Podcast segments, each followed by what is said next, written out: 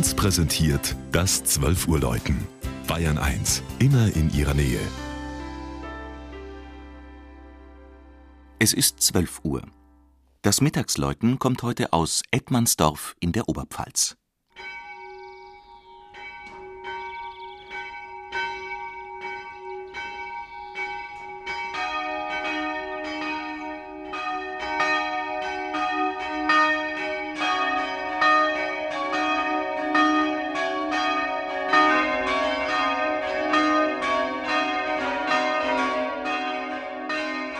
Im Herzen der Oberpfalz liegt Edmandsdorf am ruhigen Flusslauf der Naab, rund 40 Kilometer nördlich von Regensburg.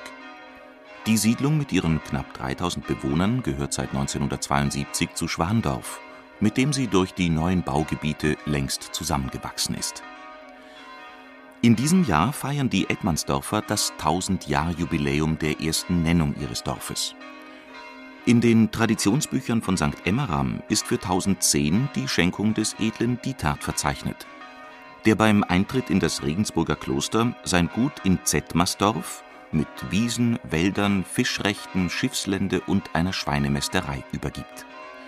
Die Ortsgeschichte dürfte aber viel weiter zurückreichen, weil Edmandsdorf an einer prähistorisch genutzten Furt durch die Naab liegt.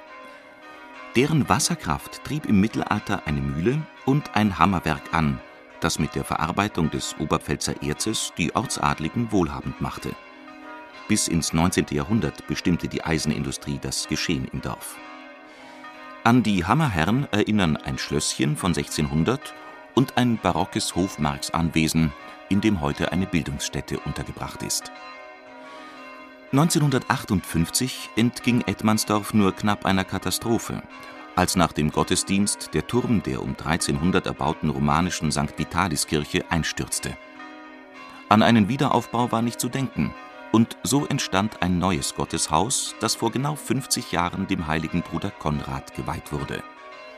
Ein großer, schlichter Saal mit Orgelempore, flacher Holzdecke und schönen farbigen Kunstfenstern. An der Rückwand des Chors hängt ein monumentales Kruzifix aus dem 16. Jahrhundert und stellt mit wenigen weiteren Figuren die Verbindung zur alten St. Vitaliskirche her. Über eine Taufkapelle ist der abgesetzte Turm angebunden, von dem fünf Glocken schallen